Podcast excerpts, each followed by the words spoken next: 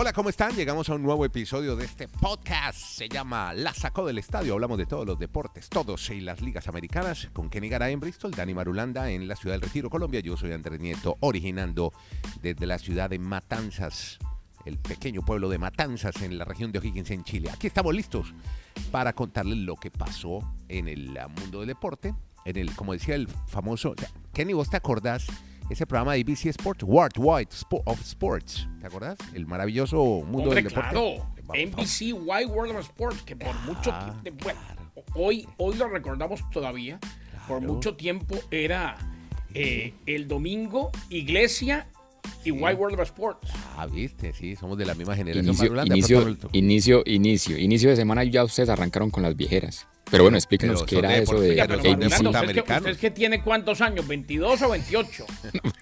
No, pues que a mí realmente eso no me tocó, pero muy bueno aprender con ustedes. Ahí no trabaja Howard Cosell, no. ¿Quién trabajaba y quién, quién estaba en ese programa? ¿Te no acuerdas? recuerdo. ¿Sabe quién, quién es el papá de Jim Nance? Sí lo recuerdo ahí. Oye, imagínese, el papá de el Jim papá Nance. de Jim Nance. Dios sí, mío bendito, yo conozco a Jim Nance.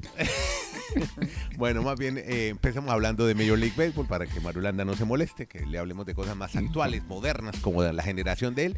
Y empecemos hablando, Kenny, de lo que pasó el fin de semana en Londres, porque los ingleses vieron béisbol. ¿Y cómo les fue? Kenny, cuéntenos, ¿cómo te va? ¿Cómo le va, don Andrés? Un fuerte abrazo, qué bueno saludarlo desde Alaska hasta la Patagonia, desde Arica hasta Punta Arenas. Oiga, Andrés, Sí, como siempre, déjeme invito a la gente a que le siga dando vida al podcast Eso. en el Baki. Exacto. Así pues que Muy bien. vayan, pa- vayan para allá sin problema alguno. Gracias a todos por su contribución. Ahí donde ven Baki, ve pequeña A, K, I, K y latina. Háganle clic y eso es muy fácil. No se demora Exacto. mucho. Desde cualquier lugar, donde quiera que estén, puede contribuir con la vida de la Sacó del Estadio Podcast. Todas las contribuciones se aceptan y todas son bienvenidas. Me deja, Bueno, antes de que hable de béisbol, es que encontré favor. ya la reseña de American Wide World of Sports.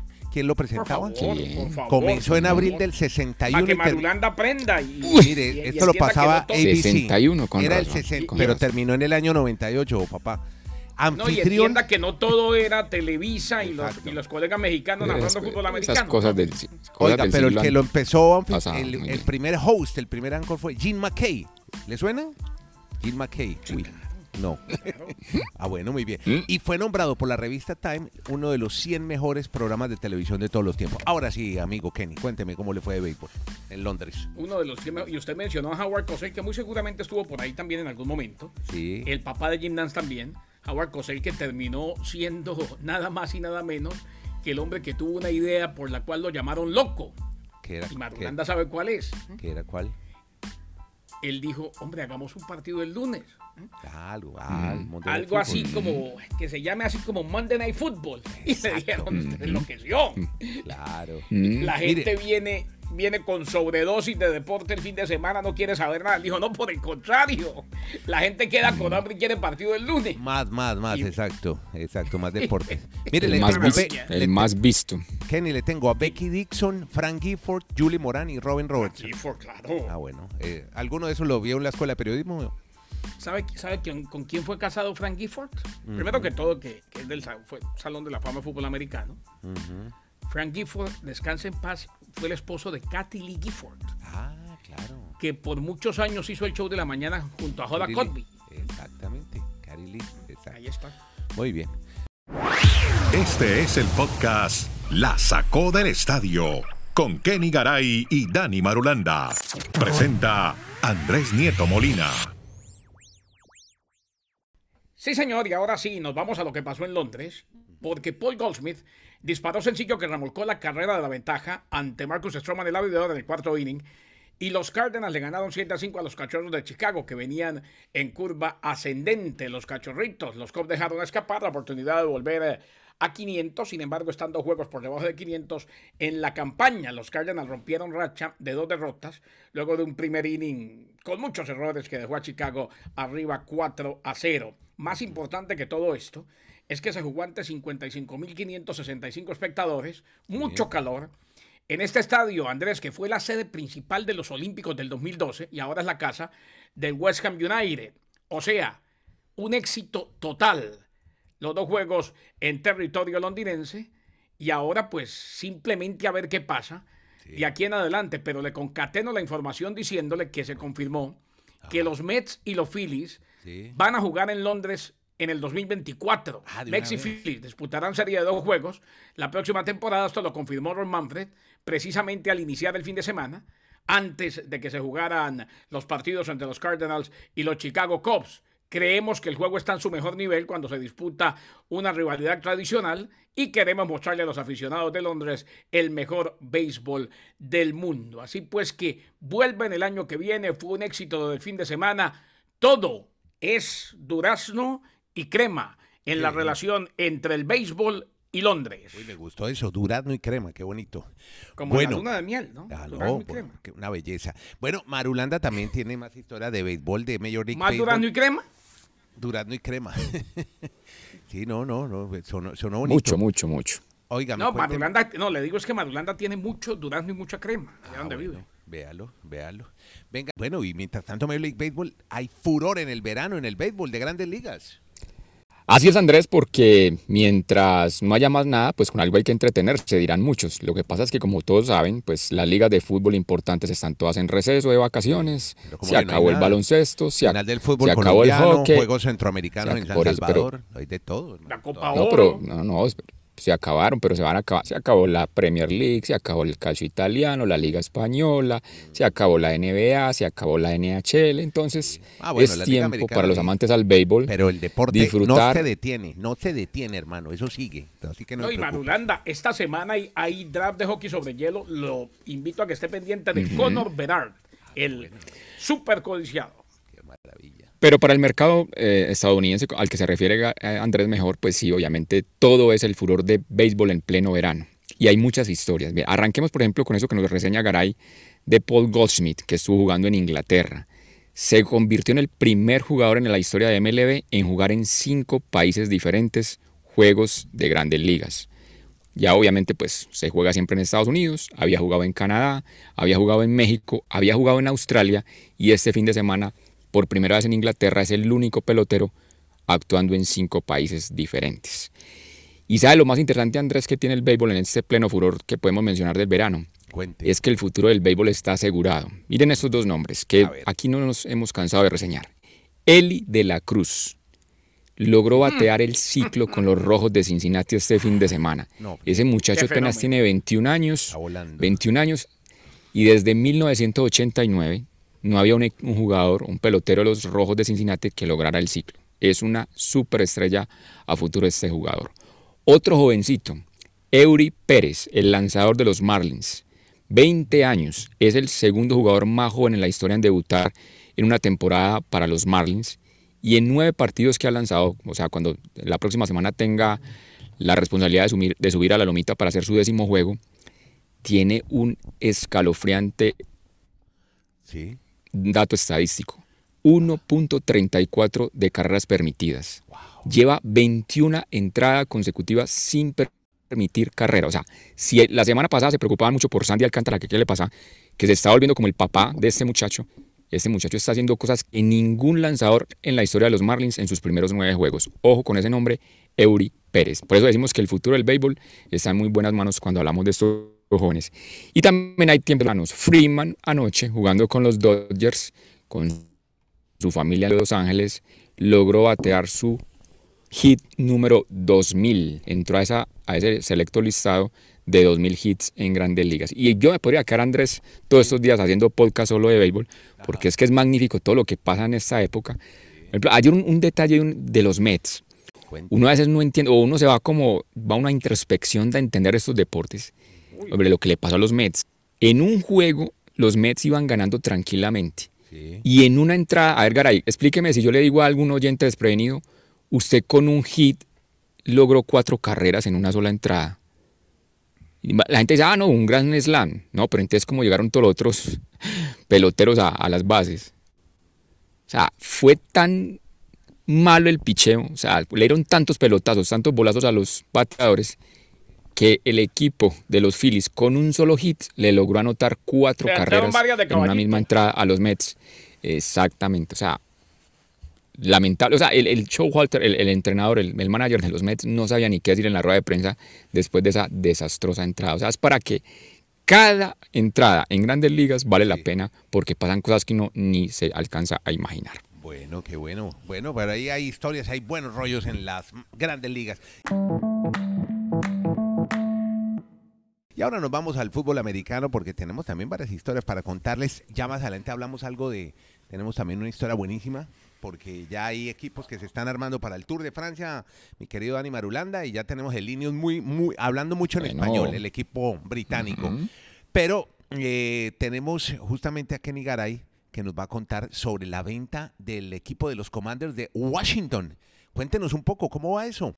Pues le cuento a Andrés que eh, se va a votar en el tema. O sea, esto es una cuestión de procedimiento, más que cualquier otra cosa. Mm. Pero definitivamente hay una gran expectativa por saber de aquí en adelante cuál será el futuro de los Commanders bajo sus nuevos dueños. Será en julio 20 cuando se vote por la venta. Se programó la reunión para el próximo mes. Se espera que los propietarios voten sobre la venta a un grupo liderado por Josh Harris. Eh, memorando que se le envía a los propietarios, es probable que se lleve a cabo una votación con base en la aprobación unánime anticipada del Comité de Finanzas. Según el Washington Post, que fue el primero en informar sobre la reunión, la votación podría tener lugar en Minneapolis, donde los dueños se reunieron a fines de mayo. El comité aún no ha recomendado la aprobación, pero el hecho de que se haya fijado una reunión especial indica que todo va bien. El año pasado, por ejemplo, el comité recomendó la aprobación unánime el 27 de julio respecto a la venta de los Broncos de Denver a un grupo liderado por Rob Walton, el dueño de Walmart, el heredero de Walmart. Los propietarios votaron su aprobación el 9 de agosto. Por lo general, los propietarios se adhieren entonces a la recomendación del comité para que se apruebe la venta. 24 de los 32 propietarios deben votar a favor. Se va a votar entonces y muy seguramente será a favor el 20 de julio para que el grupo que lidera Josh Harris sea el nuevo dueño de los Commanders de Washington. O sea, ya, ya está casi listo. que, se eche para atrás es muy difícil. claro, porque una cuando formalidad, protocolo. Una formalidad. Exacto. Y, a esta altura, cuando ya el comité recomienda y viene la reunión, es generalmente se adhieren a lo que dijo el comité financiero.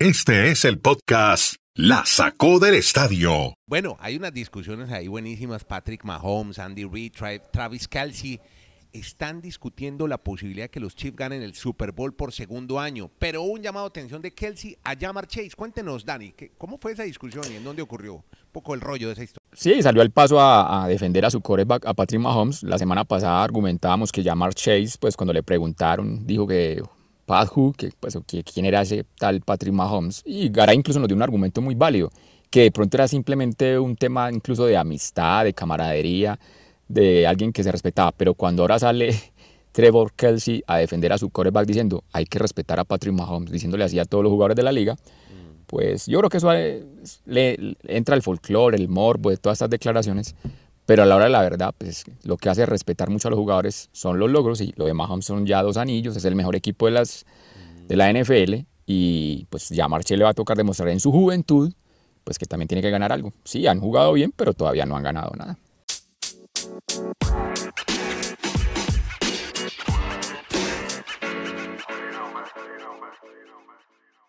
Bueno, muy bien. Mm, eso en la NFL. Y ahora nos vamos a la NBA después del draft que estuvo, que fue muy exitoso el fin de semana pasado, pero ahora mm, vamos a hablar de un nuevo contrato que tendrá un jugador con Minnesota Timberwolves. ¿De quién hablamos, Kenny? Mi estimado Andrés, eh, le cuento que hablamos nada más y nada menos que de Rey. Pero quiera que le cuente una que me parece interesantísima antes de Rey. No, de la NBA. Mm. Ah, de, la NBA. Eh, para que nos demos cuenta lo que hemos dicho siempre, no solamente aquí, sino en los diferentes medios en los que hemos tenido el privilegio y la bendición de trabajar en comunicaciones. Mm. Eh, el mundo va para allá y el fútbol también va para allá tarde o temprano. Mm. Víctor Wembaniama. Wemby. Wemby, Wemby. Llegó a San Antonio. Eh, le dijo a Francia que no en el Mundial, no. Yo no voy al Mundial. Ah, Yo tengo mi prioridad, oh. que es mm consolidarme en esta primera temporada que se viene como novato en los Spurs de San Antonio. Mm. Muy bien. Mm. ¿eh? O sea, yo, yo no estoy diciendo que esté mal o bien representar al país, evidentemente está bien. Y no es al país, es al baloncesto del país.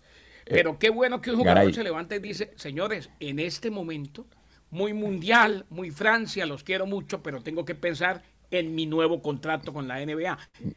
Por ahí cuando esté consolidado, ya vuelvo, si me quieren. Muy bien, muy bien. Ese, es un, ese es un perfecto tema para escucharlos a ustedes dos en un Twitter Space. Usted con su argumento de que el dinero y el tema de los empleadores y, y Andrés defendiendo el Bueno, romanticismo yo- de las de naciones. de Sería maravilloso escucharlo a los dos. Me, me encantaría escucharlos No, en es ese que yo debate. siempre me acuerdo, es de un ídolo mío, ustedes de- deben saber de quién hablo, Mm. de la- Stephen Curry, que no quiso ir a los Olímpicos con Estados Unidos, o sea, prefirió quedarse preparándose con los Golden State Warriors.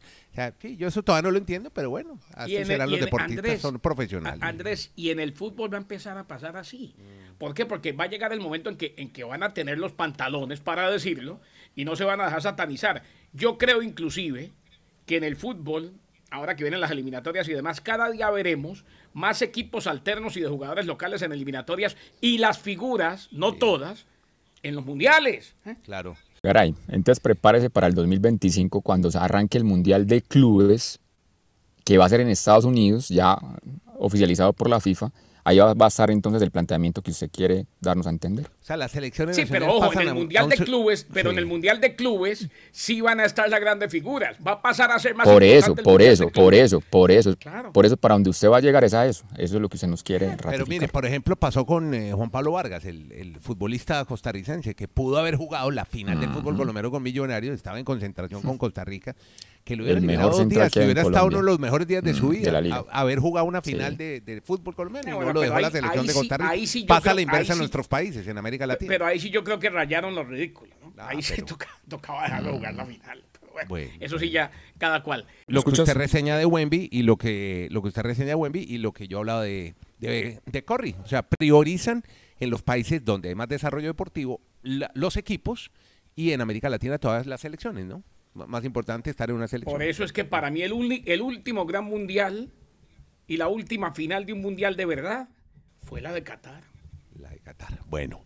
Eh, La comparsa del 2026 aquí va a estar después no- bonita y chévere y muy Después buena. nos, vamos a, pero- emo- después nos vamos a emocionar, después nos emocionamos Ah, si no. vemos en una final de un mundial Brasil-Argentina o si No, vemos otra obvia- final obviamente, Italia-Brasil. obviamente, pero es nuestra todavía falta mucho. responsabilidad contarle a la gente que el No, mundial falta ya no es lo que Garay. era.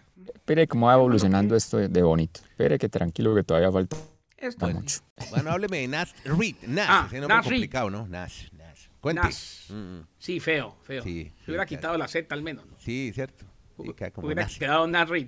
Nash. Acordó nuevo contrato, tres años, 42 millones. Incluye opción de jugador. Eh, el acuerdo mantiene a Reed fuera de la agencia libre, sigue con los Timberwolves de Minnesota y asegura su permanencia en la franquicia a la que llegó como jugador no elegido en el draft para convertirse en jugador de primera línea indispensable. La opción de jugador para la temporada 2025-2026 le da a Reed la oportunidad de obtener otro nuevo contrato en dos años.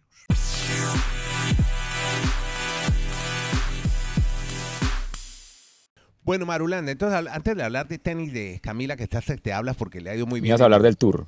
No, hablar tour. del tour, Sí, pero antes, Sí. hombre, hablar muy bien de una pesista, Jenny Álvarez, muy bien en los centroamericanos, dos, dos Ah, medallas de oro bueno. pesas y, y esta chica de nadadora artística, Mónica Sara de Arango y Karen Durango también muy bien, 15 oros, 4 platas lleva Colombia, México también le va muy bien en los Juegos Centroamericanos y del Caribe que se están, me imagino que Kenny Garay está atento a la señal de San de Salvador. Sí. ¿Ah? Sí, porque México, por ejemplo, tuvo a Moreno guiando a los gimnastas. De, eh, de Lara hizo récord centroamericano. México, tres oros en natación. Muy bien por México. Colombia. Pero bueno, sí, hombre, la noticia es el, la, la conformación del equipo de Lineos, donde llevan al campeón del Tour de Francia del 2019, el colombiano Egan Bernal, de 26 Para el Tour. años, para el Tour. Y además liderando el equipo, un hombre que tuvo 95 de probabilidad de haberse quedado parapléjico, estará con un equipo muy poderoso de líneas que tendrá, estará hablando mucho en español, Dani. Están, Sí. entre otros. Carapaz. Ah, Sí, perdón. No, no, no. Está Fraile, No, no. Castroviejo, Sí. Omar Fraile, Jonathan Correcto. Castroviejo, españoles. Y está Carlos Rodríguez, imagínese. Al lado Mm. de Kiatowski, Pitcock, que este también es de Pero- mountain bike, y Ben Turner, con Egan Bernal. Pero antes de, pero antes de que digan todo lo que quieran manifestar de Gambernal, tranquilos que él simplemente va a ir a hacer kilometraje. A rodar, no le vayan a exigir ya que tiene que, sí, no tiene que ir a ganar ya el, el tour porque van a empezar a decir Porque que, va a ay, haber que dos bestias, uno en que- Jumbo, está Claro, claro. Vingegaard, Vingegaard y está nuestro amigo Pogachar en el otro equipo que Y venga, a propósito- armado, a. Ya está totalmente a propósito- recuperado Pocachar, como para pensar en que va a ganar. sí, Sí, Pogacar, Vingegaard, ganó, ganó el fin. ¿Cómo era que el fin de semana ganó el Premio Nacional de Ciclismo de, Sí. De la te- competencia en su país, en. Eslovenia. Les tengo pregunta, Venga, una, cosita, venga, una cosita antes de que nos vayamos del ciclo, antes de que nos vayamos del ciclismo. Hombre, Garay y, y Andrés, miren lo de los árabes. Ustedes saben que el Jumbo Visma, que es la escudería o la escuadra mejor que gana más etapas de World Tour en el, el año, Sí. tiene contrato con los Países Bajos hasta el 2024. Mm. Y ya hay un pool, podemos decir que de empresarios, de estos jeques árabes que se quieren llevar este equipo para ser patrocinadores oficiales de este equipo. O sea, Claro. los árabes se van a meter en todos los deportes como nos ha venido contando Garay, pues ya hemos venido reseñando en nuestro podcast. Porque se retira Jumbo, ¿no? Jumbo ya no patrocina más el equipo de ciclismo sí. en dos años. Se diría el exacto, pero quedaría la misma escuadra ya con todo el poder adquisitivo y monetario de los árabes. Podcast La Sacó del Estadio. En Twitter, arroba La Sacó Podcast. Bueno, ahora sí, Marulanda, Ca- Cami Osorio le va muy si bien. la- ganado en- Batman, no me queja. No me quejo, pero es que está. no, por Dios. le va muy bien a la colombiana en el césped. Pues así es, Andrés. Ha arrancado la temporada ya de Césped, de la WTA y también de la ATP. Y Camila pues ha debutado en Innsbruck, en Inglaterra, ganándole a Shelby Rogers, que es una muy buena tenista de los Estados Unidos. Le ganó 6-4, 6-4 en esa primera ronda. Y ojo al nombre al que se podría enfrentar en los octavos de final. Una chica a la que hablamos acá mucho por su relación con los Bills de Buffalo. Pues ya sabrán, la Pegula. Ah, Jessica Pegula podría ser la rival de María Camila para que aproveche a tomarse la foto, diríamos nosotros. Ella es una top 5 actualmente del ranking de la WTA. Y pendientes de Galán, que Galán también va a estar en cuadro principal en ese mismo torneo, pero obviamente en la rama masculina. Vamos a ver cómo le va al orgullo realmente que tiene Bucaramanga, mi estimado Andrés. Perfecto, Ah, amigos. Garay también es un, Garay, Garay- Garay también es un orgullo. No, no, pero galán, galán, galán.